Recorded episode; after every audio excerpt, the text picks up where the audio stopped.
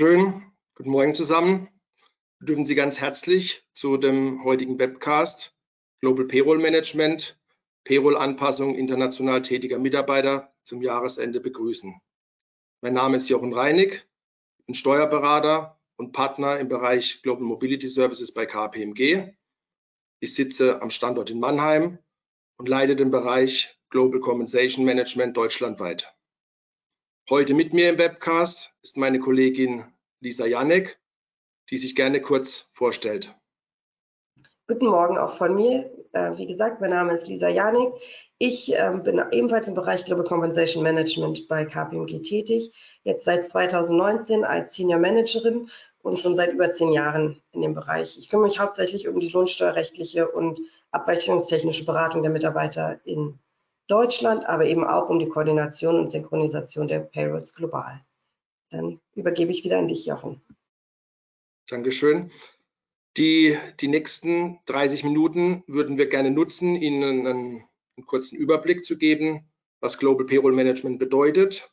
Und dann haben wir in der heutigen Veranstaltung einen speziellen Fokus auf das Thema deutsche Gehaltsabrechnung das heißt, wir wollen einen Überblick geben, welche Korrekturen in der Payroll bis zum 29. Februar, also bis Ende dieses Monats noch möglich sind, ähm, auf welche gesetzlichen Neuerungen, Änderungen zu achten ist.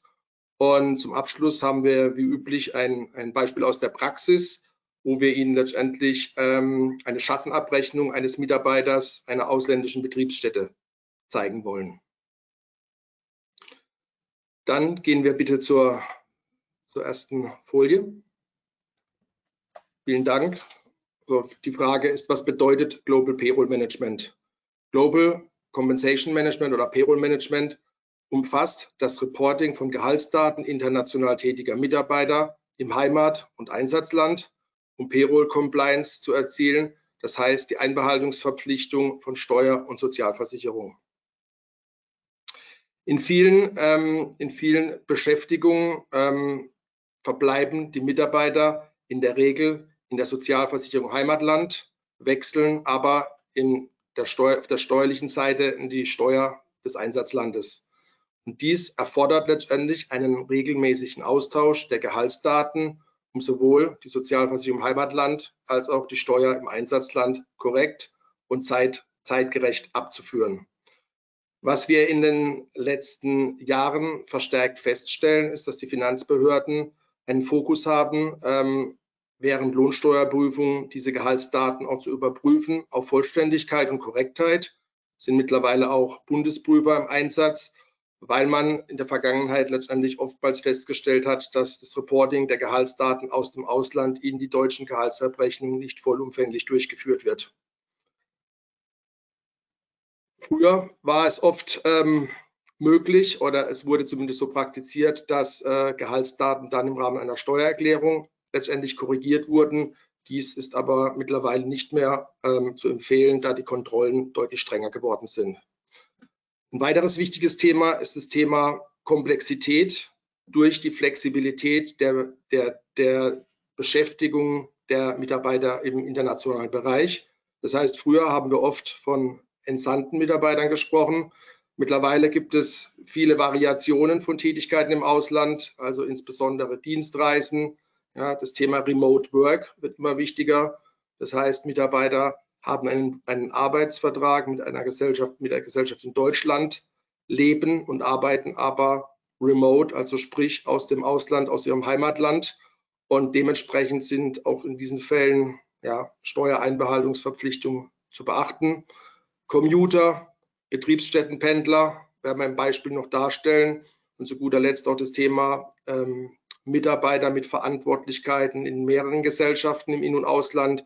Das heißt, es ist durchaus möglich, dass innerhalb eines Konzerns ein Mitarbeiter die Geschäftsführertätigkeit oder eine andere verantwortliche Tätigkeit ähm, in mehreren Ländern erbringt und dadurch natürlich auch Steuerabführungsverpflichtungen resultieren. Dann gehen wir bitte weiter auf das nächste Slide. Hier wollen wir Ihnen einen Überblick geben, welche Informationen in der Gehaltsabrechnung benötigt werden, um einen international tätigen Mitarbeiter korrekt abzubilden.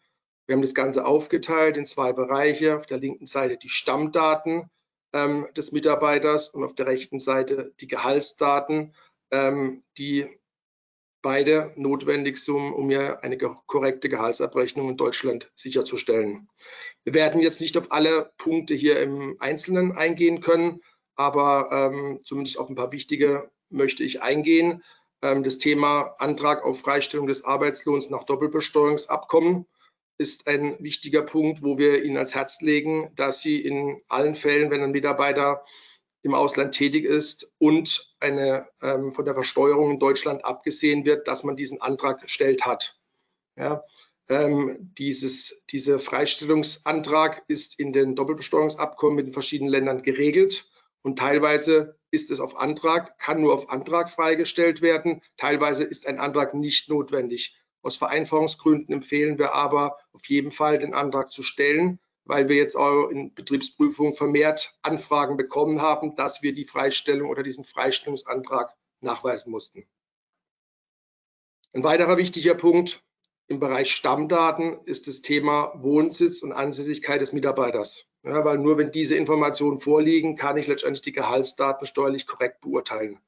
Deshalb empfehlen wir einen Mitarbeiterfragebogen ähm, dem Mitarbeiter zur Verfügung stellen, wo er klar schriftlich bestätigt, ähm, wie seine Wohnsitzsituation während der Entsendung ist. Dieses Dokument sollte als, als, ja, als Dokumentation zum Lohnkonto genommen werden und der Mitarbeiter sollte auch in diesem Dokument verpflichtet werden, dass sofern sich Änderungen seiner Wohnsitzsituation während einer Entsendung ergeben, dass er verpflichtet ist, dies dem Arbeitgeber mitzuteilen. Ein weiterer wichtiger Punkt ist das Thema rechtlicher und wirtschaftlicher Arbeitgeber. Dabei geht es darum, festzustellen, ob man als Arbeitgeber überhaupt eine Lohnsteuereinbehaltungsverpflichtung hat.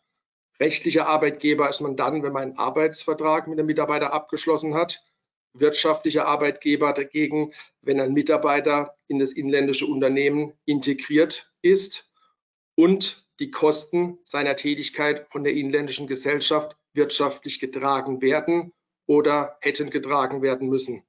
Ja, wenn eine dieser beiden Voraussetzungen vorliegt, dann besteht eine Lohnsteuereinbehaltungspflicht und dann muss man natürlich dann auch monatlich dieser nachkommen. Eine Ausnahme ist, wenn man den Arbeitsvertrag während der Beschäftigung im Ausland ruhen stellt, ja, dann hat man letztendlich weder, erfüllt man weder das Kriterium des rechtlichen noch des wirtschaftlichen Arbeitgebers und muss damit letztendlich keine Lohnsteuer monatlich abführen. Nichtsdestotrotz wird in vielen Konstellationen ähm, praktiziert, dass man trotzdem ähm, in einer Schatten-Payroll letztendlich die, die Lohnsteuer oder die Sozialversicherungsbeiträge abführt. Dann kommen wir zur rechten Seite das Thema Gehaltsdaten. Hier Fokus letztendlich das Thema Sammlung von Gehaltsdaten, das heißt vollständige Gehaltsdaten aus allen Datenquellen. Datenquellen bedeutet intern, also intern sprich in Deutschland, aber auch im Ausland. Das können Daten aus, aus der Finanzbuchhaltung sein, aber auch andere Datenquellen wie Beispiel betriebliche Altersvorsorge oder Incentivepläne.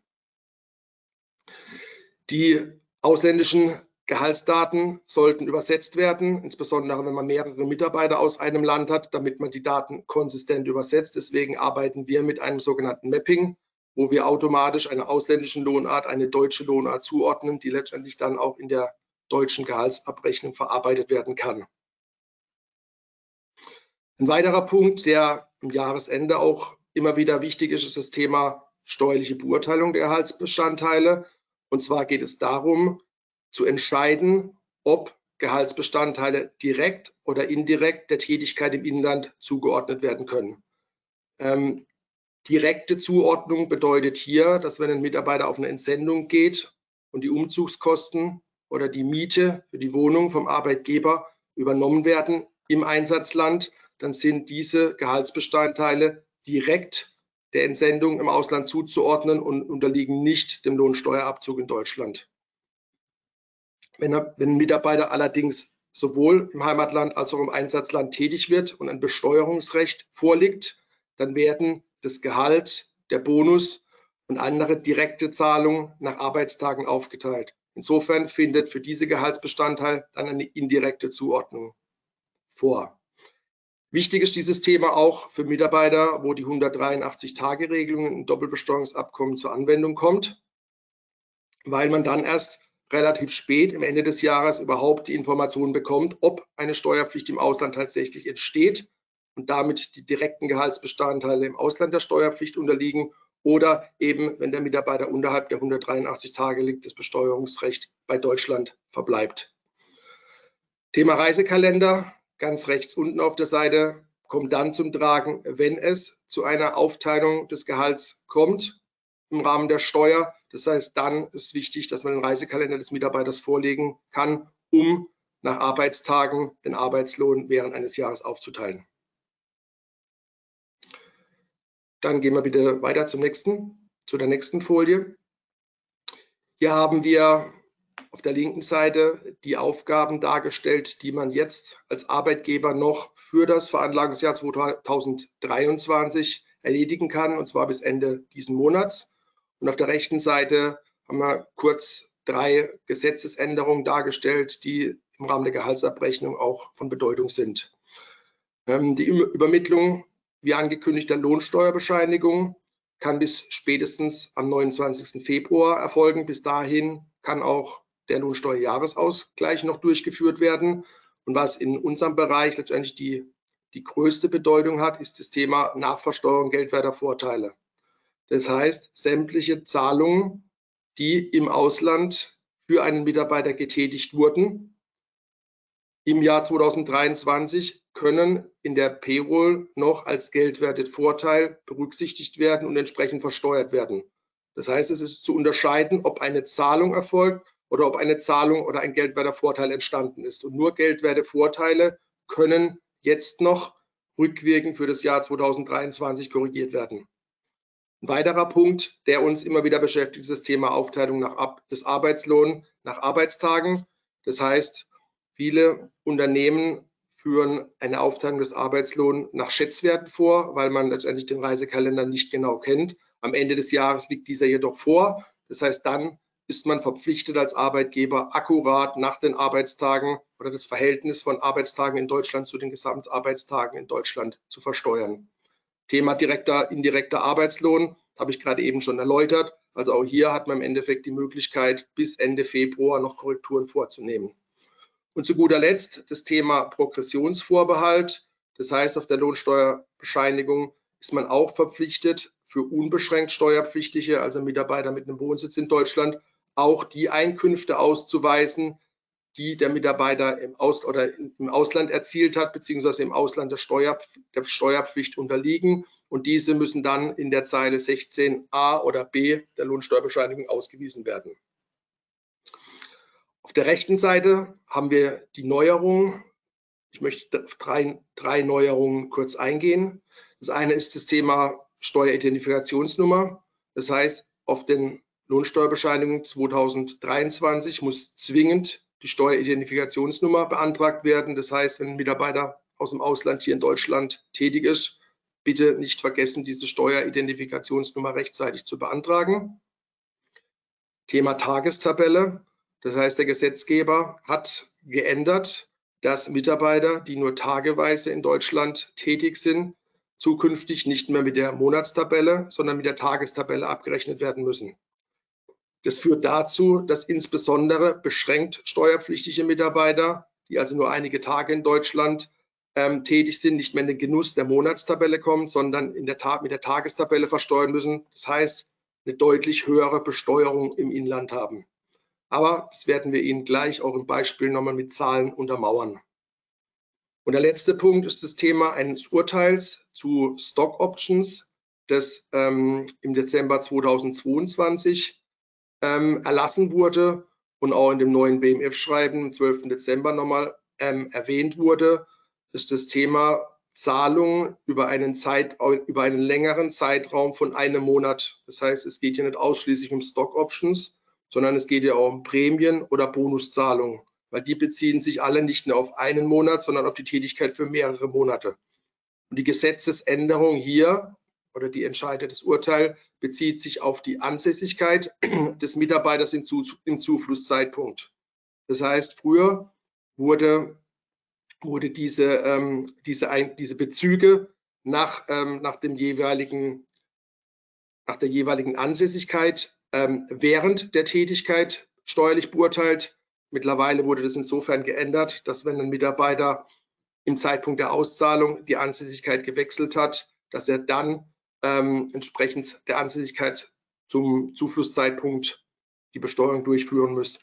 An einem Beispiel kann man das am besten zeigen. Das heißt, wenn ein Mitarbeiter ähm, aus den USA von seiner Entsendung zurückkehrt in Deutschland und bekommt und bekommt letztendlich ein Stock Options oder eine Option oder eine Bonuszahlung ausbezahlt, dann ist darauf zu achten, ob er während des Bezugszeitraums auch in Deutschland tätig war. Und sofern er deutsche Arbeitstage hatte, sind die in Deutschland zu versteuern. Das heißt, auch wenn während der Tätigkeit im Ausland ein Reisekalender nicht notwendig war, so ist es doch jetzt notwendig, nach Ansässigkeitswechsel noch einen Reisekalender zu besorgen und eine korrekte Versteuerung sicherzustellen. Gut, und damit ähm, übergebe ich an die Lisa, die Ihnen jetzt noch ein Praxisbeispiel vorstellt. Vielen Dank. Genau, dann gehen wir direkt weiter zum Praxisbeispiel, um dem Ganzen noch mal ein bisschen mehr Relevanz zu verschaffen und noch mal mehr Verständnis ähm, ja, schaffen zu können. Wie Jochen gesagt hat, ist äh, insbesondere die Tagestabelle etwas, was dieses Jahr oder beziehungsweise für den Verlangungszeitraum 2023 die Gehaltsabrechnung stark beeinträchtigt oder beeinflusst und umgesetzt werden muss.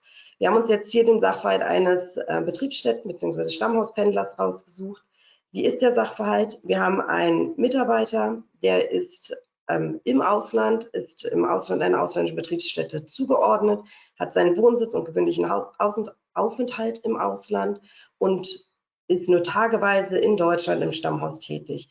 Durch Reisen tatsächlich für die Tätigkeit hier, für Kundentreffen oder eben auch für Trainings oder weitere Veranstaltungen, die in Deutschland stattfinden. Was passiert hier? Der Mitarbeiter ist nicht aufgrund der 183-Tage-Regelung äh, fällt das Besteuerungsrecht nicht ins Heimatland zurück, sondern aufgrund der Zuordnung der Tätigkeitsstätte oder der Betriebsstätte im Ausland findet die Versteuerung in Deutschland für die deutschen Tage statt. Ähm, grundsätzlich, was verlangt die Tagestabelle von uns? Äh, wir brauchen eine Aufteilung nach Arbeitstagen. Dieser Mitarbeiter in unserem Beispiel soll jetzt nun einen Bruttoarbeitslohn von 8.500 Euro haben. Dies entspricht dann eben einem Tageslohn von 425 Euro bei 20 Arbeitstagen. Hier schon mal der Hinweis, je nachdem, wie viele Arbeitstage in einem Monat tatsächlich verbracht worden ist, schwankt dieser Tagesarbeitslohn entsprechend. In unserem Beispiel gehen wir jetzt davon aus, dass der Mitarbeiter fünf Tage pro Monat ähm, in Deutschland tätig ist und damit einen in Deutschland steuerpflichtigen Bruttoarbeitslohn von 2.125 Euro erwirtschaftet hat. Welche, welche wichtigen Stammdaten benötigen wir, damit wir diesen Mitarbeiter in der Gehaltsabrechnung umsetzen können?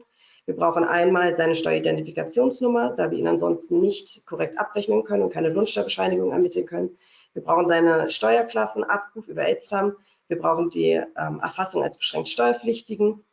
Und wir brauchen eben die Merkmale für die Sozialversicherung, weil in unserem Beispiel der Mitarbeiter vollständig im Heimatland verbleibt und die entsprechenden Anträge gestellt sind. Zusätzlich zu berücksichtigen ähm, ist eben, ob eine Bruttolohnvereinbarung vorliegt oder eine Nettolohnvereinbarung. Dann würden wir einmal weitergehen zur nächsten Slide, bitte. So, wie sieht diese Abrechnung von den Mitarbeitern aus? Für jeden Mitarbeiter ist ja grundsätzlich ein Lohnkonto zu führen, das heißt die Abrechnung seiner Gehälter, seiner Daten, das muss alles geführt werden und hinterlegt werden. Was muss jetzt für diesen Mitarbeiter passieren? Wir brauchen zunächst einmal eine Aufteilung nach Arbeitstagen, damit wir überhaupt erfassen, welcher Lohn hier in Deutschland steuerpflichtig ist. Dafür benötigen wir den Reisekalender. Der muss vom Mitarbeiter zur Verfügung gestellt werden und dort auch eingefordert werden. Wir sehen jetzt hier, dass wir ähm, durchschnittlich 20 Arbeitstage haben. Wir haben aber auch zum Beispiel den Juli als Urlaubsmonat mit nur 15 Arbeitstagen. Entsprechend wird der Lohn unterschiedlich aufgeteilt. Einmal wird er auf die 20 Arbeitstage aufgeteilt und im Juli dann auf die 15 Arbeitstage. Wenn ich das dann mit den in Deutschland steuerpflichtigen Tagen multipliziere, komme ich eben auf meinen Monatslohn, den ich eben äh, schon vorgestellt hatte, von 2.125 Euro in unserem Beispiel. Was passiert damit? Ähm, bisher war es so, bevor es diese Neuerung für den Veranlagungszeitraum 23 gab, dass dieser Lohn in der Monatstabelle erfasst worden ist.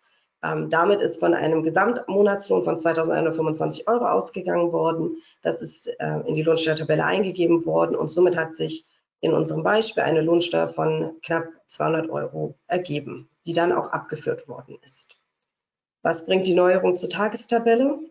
Das Vorgehen ist jetzt so, dass ähm, der steuerpflichtige Lohn in Deutschland auf einen Tageslohn runtergerechnet wird und dann mit den Steuertagen ähm, entsprechend die Steuer hochgerechnet wird. Also es wird jetzt nicht mehr davon ausgegangen in der Abrechnung, dass nur diese 2.125 Euro in dem Monat ähm, verdient worden sind, sondern um eine Gleichheit der Besteuerung zu schaffen und eine Besteuerung nach der Leistungsfähigkeit der Mitarbeiter, ist es eben so, dass die Steuer hochgerechnet wird und diese anderen laufenden Einkünfte mit berücksichtigt werden bei der Ermittlung des Steuersatzes. Das heißt, in unserem Beispiel, dadurch, dass der Mitarbeiter ja eigentlich 8.500 Euro Bruttolohn hat, ähm, führt dies jetzt zu einer Steuer von 706,25 Euro plus eben dem Solidaritätszuschlag auf den Lohn in der Tagestabelle. Entsprechend sehen wir hier eine ähm, starke Steigerung der abzuführenden Steuer. Und das ist auch, was es nochmal tatsächlich für den Veranlagungszeitraum 23 jetzt absolut relevant macht. Wenn man diese Fälle hat und die Tagestabelle noch nicht umgesetzt hat, dann sollte man äh, dieses Thema schleunigst noch angehen, damit die entsprechende Umsetzung, die korrekte Abführung der Steuer in Deutschland stattfinden kann. Bisher war es so, dass bei den unbeschränkt Steuerpflichtigen, das was Jochen eben schon erklärt hatte, häufig diese Nachversteuerung dann im Rahmen der Einkommensteuererklärung stattgefunden hat. Da ist dann der PV mit reingeflossen und man hat häufig sehr hohe Nachzahlungen im Rahmen der Einkommensteuerbescheide gesehen. Durch die Anwendung der Tagestabelle auf den laufenden Lohn soll das jetzt ausgeschlossen werden. Und gerade für die beschränkt Steuerpflichtigen hat es nochmal zusätzliche Relevanz, da diese eben keine Einkommensteuererklärung abgeben können oder in den allermeisten Fällen keine abgeben können und dementsprechend die Lohnsteuerabführung Abgeltungswirkung hat und das die finale Festsetzung der deutschen Steuer ist. Ähm, und wie man sieht, ist es durchaus auch, hat es große Auswirkungen auf die abgeführte Steuer, sodass man hier tatsächlich auch davon ausgehen kann, dass Prüfer darauf achten werden, weil eben ein relativ hohes Steueraufkommen dabei ähm, generiert werden kann. Genau. Was grundsätzlich auch noch wichtig ist, in unserem Beispiel sind wir jetzt von einer Bruttolohnvereinbarung ausgegangen. Ähm, wenn ich eine Nettolohnvereinbarung habe, muss ich natürlich zusätzlich noch meine Netto auf Brutto-Hochrechnung in der Payroll durchführen, sodass sich da eben noch weitere Effekte dadurch ergeben können, dass ich ähm, durch einen mehr, mehr berücksichtigten Lohn zu höheren Steuersätzen und damit zu höheren Gross-Ups komme. Jetzt gab es schon zwei Fragen im Chat, auf die ich ganz kurz eingehen möchte. Das eine Thema ist, äh, war die Frage, was ist ein Lohnkonto? Das Lohnkonto ist eben die Abrechnung der Mitarbeiter in der Gehaltsabrechnung. Für jeden Mitarbeiter sind die Daten hinterlegt. Die Gehaltsdaten werden erfasst und dort findet auch die fortlaufende Dokumentation statt. Ähm, dort können zusätzliche Hinweise hinterlegt werden. Der Wohnsitzfragebogen, auf den Jochen vorhin schon eingegangen ist, kann damit hinterlegt werden. Und da wird die Dokumentation geführt, um im Zweifel bei einer entsprechenden Prüfung die Daten alle zusammen zu haben, nachvollziehbar und offen zu legen, wann was ähm, durchgeführt wurde in der Abrechnung und wie es faktisch durchgeführt wurde. Und die zweite Frage, die kam, ähm, ob das Ganze nur Reisen zur Muttergesellschaft betrifft oder auch Reisen in andere Länder. Tatsächlich ist diese Frage nicht so einfach zu beantworten. Ähm, grundsätzlich gehen die DBAs immer erstmal vom Ansässigkeitsstaat aus und da muss man eben die anderen Länderkombinationen angucken. Es kann durchaus sein, dass es, also ins Mutter, ins Stammhaus ist es immer relevant. Ähm, in andere Länderkombinationen muss man tatsächlich in den spezifischen Fall reingucken, wie ähm, ja, detailliert das sozusagen in den DBAs äh, aufgeteilt ist, welches DBA oder wie im DBA das Besteuerungsrecht zugeteilt ist. Das heißt, da muss man einfach in den Einzelfall reingucken. Grundsätzliche Empfehlung, das was Jochen eben auch schon zu den Einmalzahlungen mit, mit mehrmonatigem Bezug gesagt hat, ist unsere Empfehlung ganz klar, dass es grundsätzlich ähm, eingeführt werden muss, dass ein Reisekalender fortlaufend geführt wird, dass die Dokumentation vorliegt und die Mitarbeiter äh, jederzeit darauf ja, die zur Verfügung stellen können, damit die Lohnabrechnung entsprechend darauf angepasst werden kann. Genau. Ich habe jetzt noch die äh, zweite Frage oder noch eine dritte Frage, die gekommen ist, unter welchen Umständen ein Mitarbeiter nicht in Deutschland beschränkt steuerpflichtig ist. Also der erste Punkt ist tatsächlich die Anmeldung, sobald ich einen Wohnsitz hier beziehe, einen ständigen Aufenthaltsort habe, also mehr als sechs Monate mich hier ähm, aufhalte, dann wechsle ich eben in die unbeschränkte Steuerpflicht. Wenn ich jetzt tatsächlich in diesem Betriebsstättenpendlerfall bleibe, ist das in der Regel nicht zu erwarten, sondern die Mitarbeiter sind nur für einzelne Tage hier. Genau. Ich würde noch mal kurz einen Slide weitergehen wollen, bitte. Um im Bereich der Betriebsstättenpendler zu bleiben. Wir wissen, ähm, dass diese Abrechnung, die Schattenabrechnung, sehr viel Aufwand für die Payroll bedeutet.